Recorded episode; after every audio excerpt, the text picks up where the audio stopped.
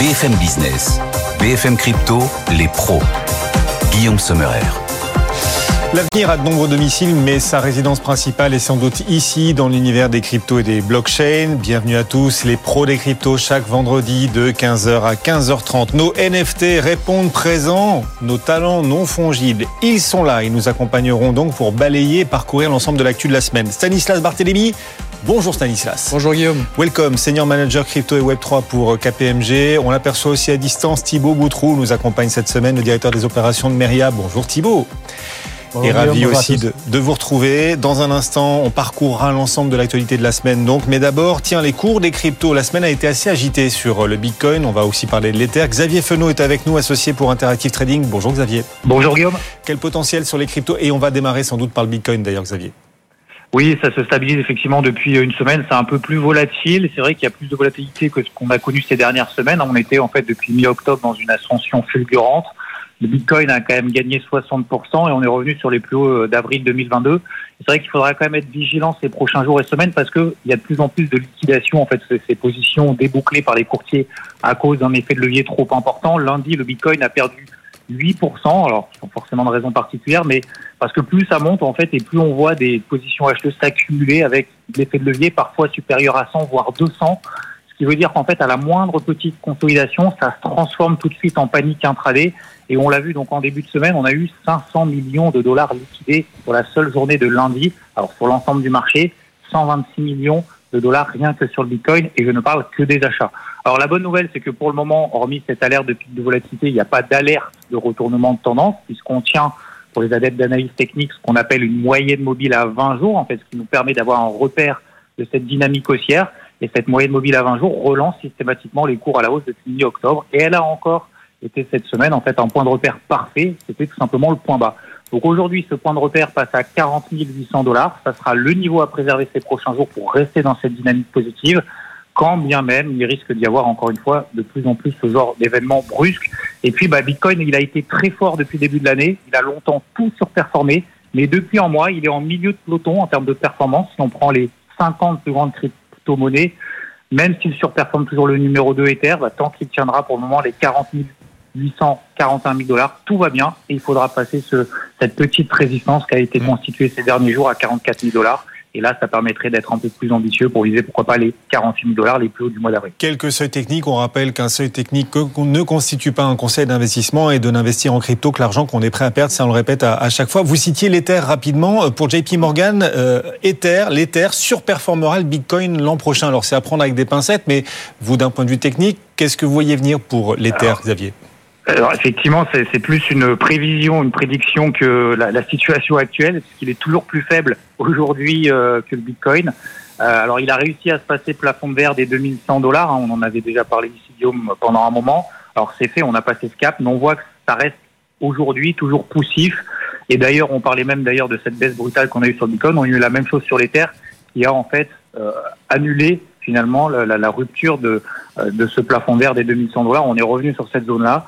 Pour le moment, on tient les 2100 dollars. Tant qu'on tient ce niveau-là, ça va. Mais l'Ether aujourd'hui fait partie du dernier tiers justement du classement des performances des 50 plus grandes crypto-monnaies depuis un mois.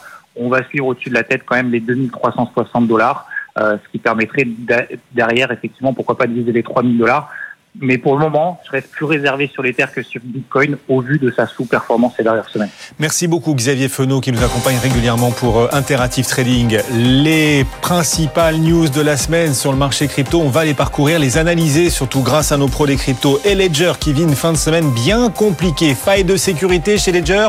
On va regarder en tout cas ce que les dernières heures nous disent. Euh, bah, voilà, de ce qui attend euh, les clients bien évidemment et bah, de cet écosystème Ledger bien sûr. On parlera aussi des dans l'écosystème crypto. Combien pèsent-elles désormais les baleines sur le marché crypto alors qu'une baleine a transféré pas mal d'éthers sur une plateforme de transaction en début de semaine Certains craignent que ces éthers soient vendus. Et puis Donald Trump à un an, moins d'un an désormais de la présidentielle américaine, mais il est toujours addict au NFT Donald Trump. Il lance une collection basée sur une photo de lui en prison.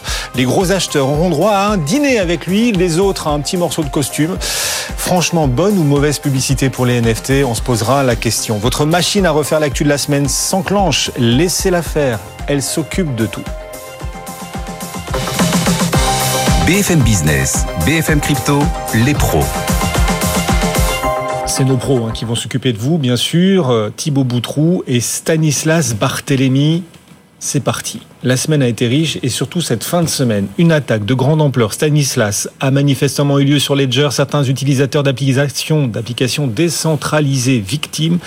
Qu'est-ce qui s'est passé et on en est où à présent?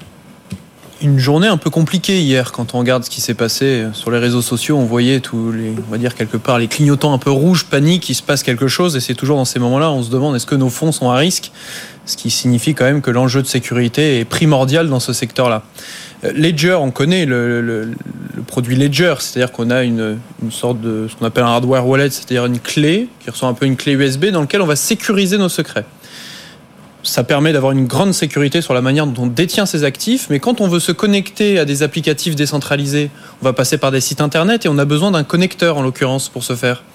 Et dans ce connecteur, c'est là qu'il y a eu un problème, c'est que ça a été mal sécurisé du côté de Ledger, c'est-à-dire qu'un ancien employé s'est fait avoir par une attaque de phishing et en l'occurrence via cet accès-là, il y a un hacker qui a réussi à mettre son adresse, c'est-à-dire que quand on voulait faire un transfert sur cet applicatif, c'est cette adresse du hacker qui recevait les fonds. Ah. Ce qui est ce qui est malheureux.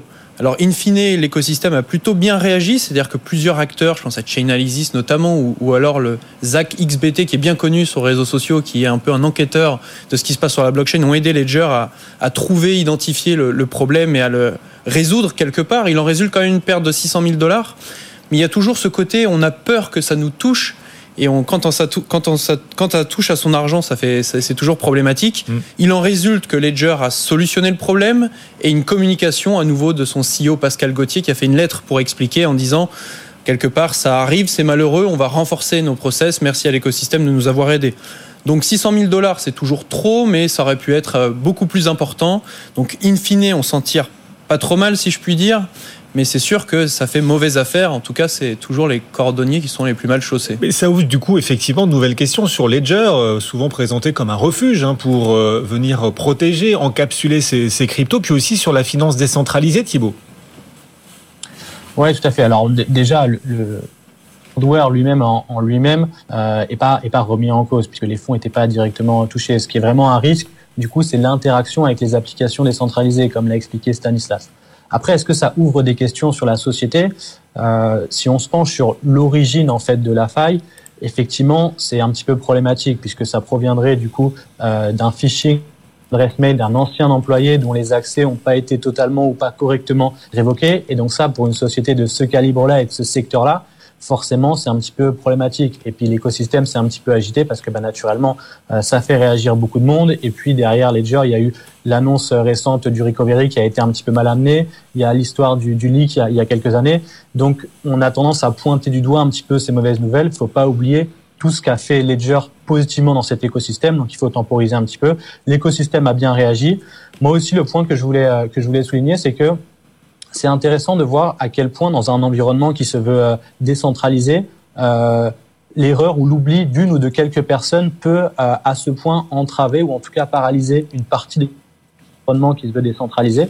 Ça nous rappelle que l'écosystème il est jeune et que quand on navigue euh, sur cet environnement avec ce type de matériel, bah, il faut euh, redoubler de prudence et que qui dit décentralisation bah, dit responsabilité et il faut que chacun arrive à son échelle à prendre en compte tout ça. Mais en tout cas, Ledger a plutôt bien communiqué cette fois et, euh, et je leur fais confiance pour corriger et faire en sorte que ça se reproduise plus. Décentralisation ne signifie pas déresponsabilisation effectivement. Alors pendant ce temps, l'écosystème, c'est vrai, continue d'avancer. D'ailleurs, en France, deux nouvelles sociétés ont obtenu, là, en fin de semaine, l'enregistrement PSAN. Le cadre réglementaire français, Thibault, marche bel et bien.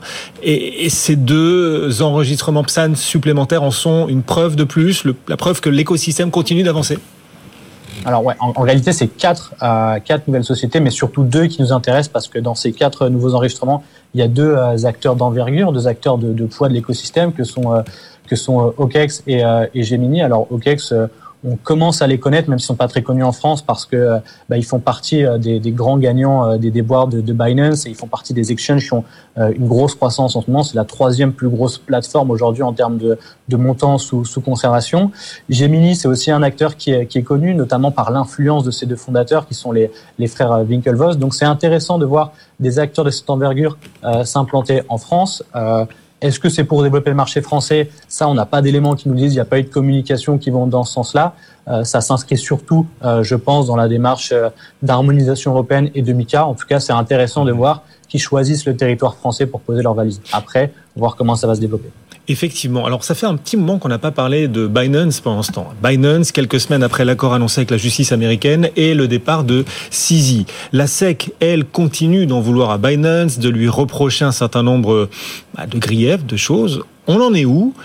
Est-ce que CZ s'est d'ailleurs manifesté récemment, là, ces derniers jours, cette semaine, Thibault? Alors, euh, CZ est un petit peu, euh, un petit peu plus discret. Il s'est manifesté. En tout cas, ce qu'on constate, c'est que euh, c'est que Binance est toujours sous le feu des, des projecteurs et que euh, malgré euh, l'affaire qu'on pourrait penser clos côté euh, côté CZ, ben, en réalité, c'est ce que je disais la dernière fois que j'étais sur plateau, c'est que jusque jusqu'au finalement, il va il va y encore avoir encore de l'encre qui qui va couler et et les, les, affaires sont sont pas encore derrière Binance. On va encore en entendre de parler et on va encore avoir des nouveaux éléments qui vont venir vont venir sur la table pour pour alimenter la discussion. Mais quoi qu'il arrive, tant qu'on n'aura pas de décision de justice arrêtée, à mon avis, le feuilleton est loin d'être terminé.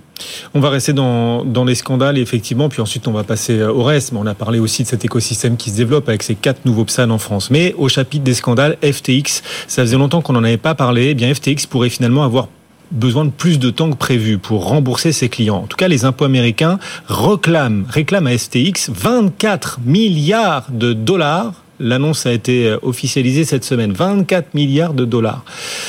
Est-ce que ça risque effectivement, Stanislas, de compliquer le remboursement des clients d'FTX c'est une question qui se pose en plus dans le dossier FTX. Il y en a de nombreuses et, vous évoquiez le, montant de, 24, mais c'était même 44 au début. Se pose la question évidente du pourquoi ce montant? Quand on raisonne en termes d'ordre de grandeur, le, le, problème et le trou dans la caisse euh, du côté de FTX était environ de 8, 9, 10 milliards. Donc en termes d'ordre de grandeur, c'est quand même assez conséquent. Et la première question, c'est comment, pourquoi ce montant? Et après, ensuite, mmh. le, le, sujet, c'est de savoir comment ils vont payer. Et c'est là où c'est là où le bas blesse. C'est que dans ce cas-là, on va à nouveau reprendre les fonds des clients pour payer cette somme due aux impôts. Donc c'est assez, assez compliqué. C'est, c'est pas facile d'y voir plus clair que ça. Mais c'est sûr que ça va prendre encore plus de temps de régler la question. Là où il y avait, il commençait à y avoir des accords pour, en l'occurrence, liquider une partie des assets pour récupérer des dollars sonnants et trébuchants. On n'est pas au bout du feuilleton. Les pros des cryptos, une semaine d'actualité, bien sûr, condensée en 20-25 minutes. Les pros des cryptos, une émission finalement animalière cette semaine. Oula. Les baleines. Les baleines dans l'univers crypto, on les connaît bien.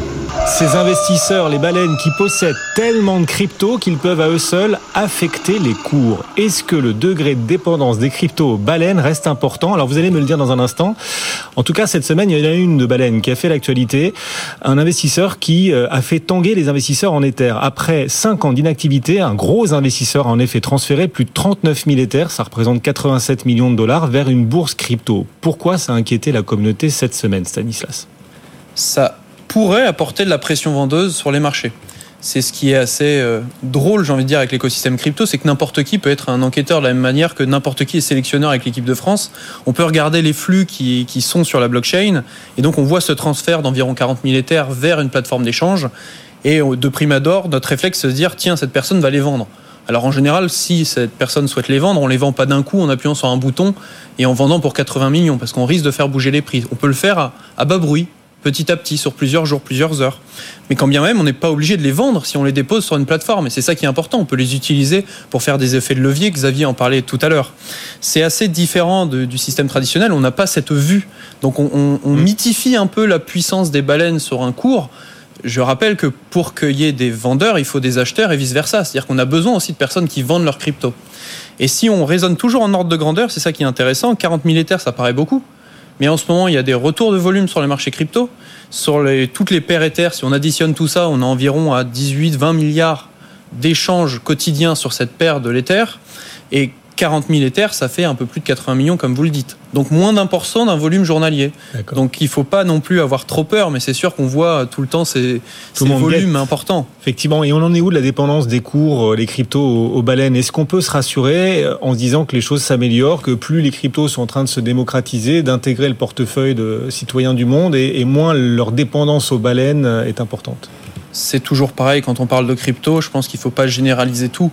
Quand on analyse Bitcoin et l'Ether, sont des, des crypto-monnaies, des crypto-actifs qui ont maintenant un certain nombre d'années, qui ont été beaucoup distribués entre les mains et donc on a moins ce risque d'avoir une adresse qui détient beaucoup trop, ce qui est moins vrai pour d'autres cryptos pour le coup ou une crypto qui vient de se créer, qui serait aux trois quarts des mains d'une équipe, où là, il y a un risque euh, avec une vente de quelque part casser le marché, où il n'y aurait pas assez de volume pour maintenir les prix.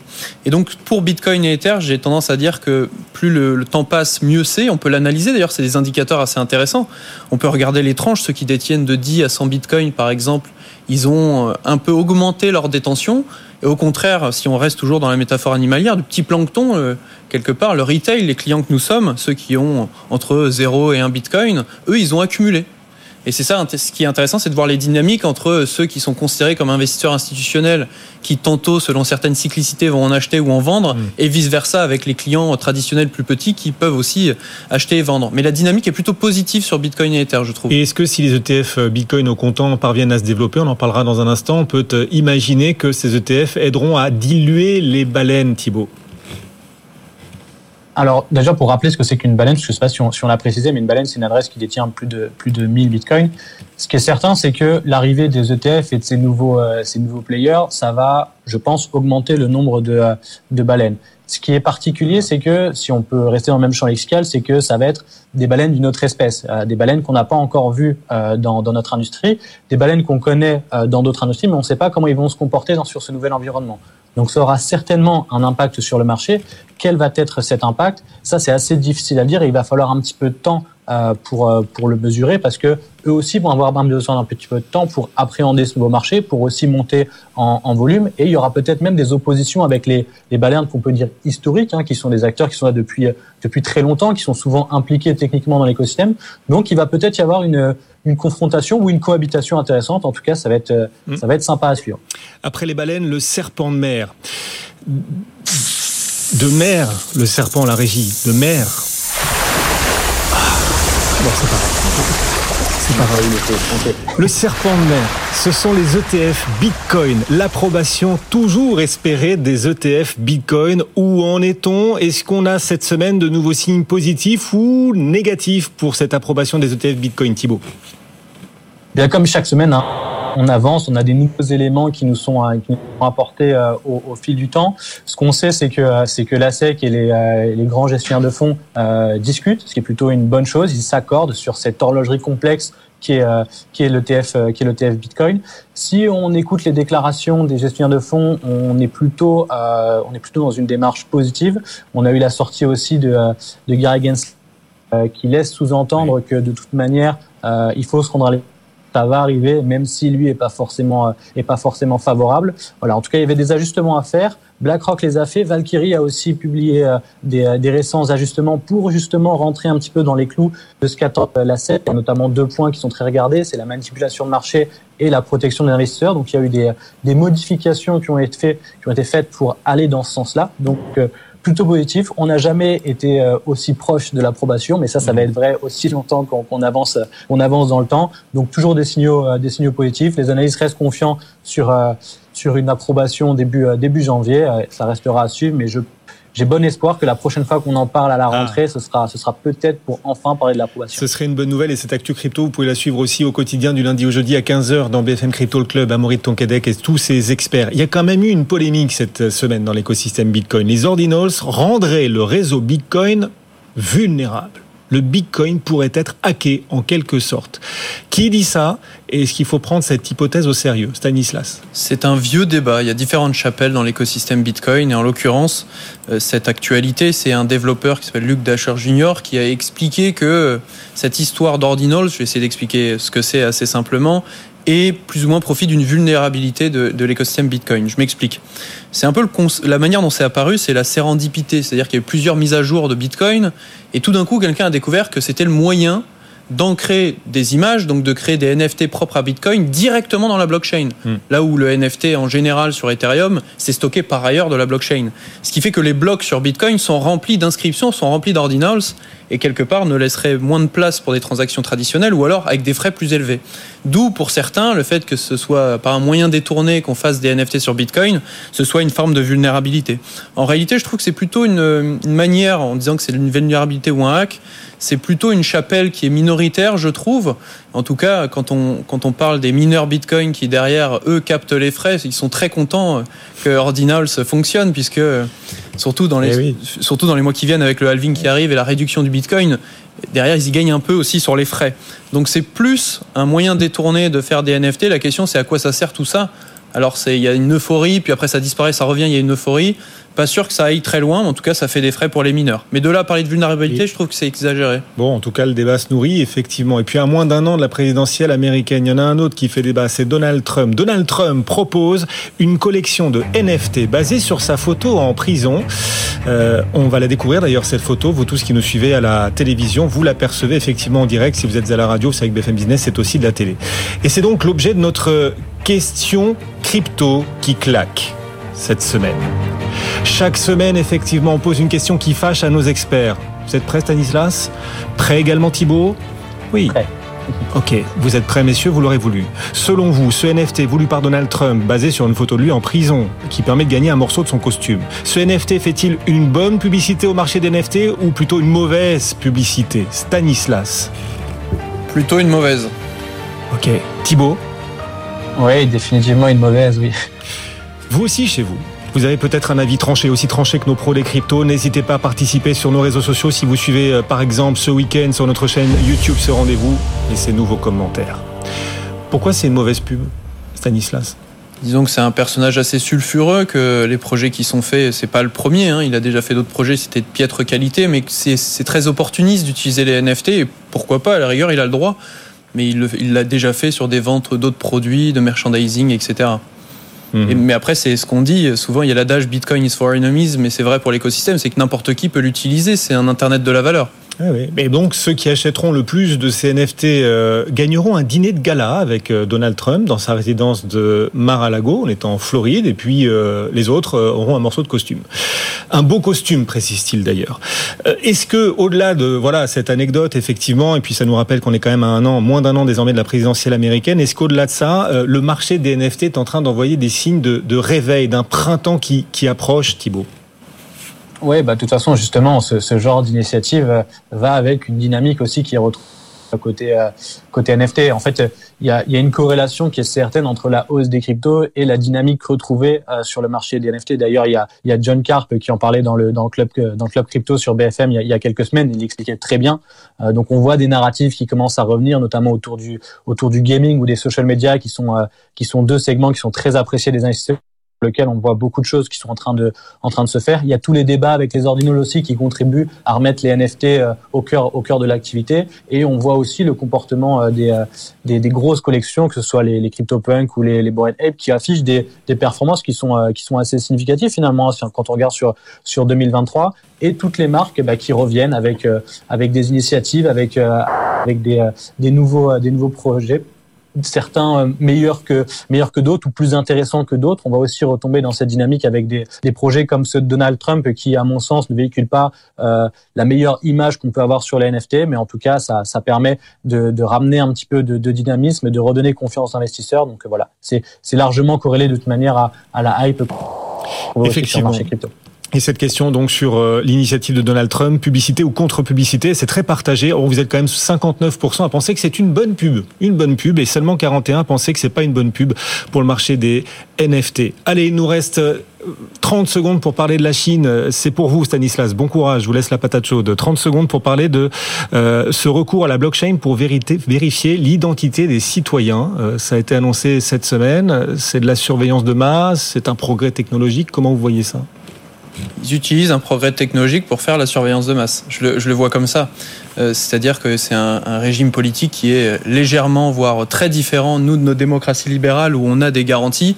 Euh, et la transparence, c'est très intéressant à bien des égards, mais quand on est un pouvoir politique et qu'on a envie d'avoir un contrôle social sur ce qui est consommé, ce qui est dépensé, on, voit tout de suite le, les dangers dans lesquels on, on se trouve avec ce type de technologie.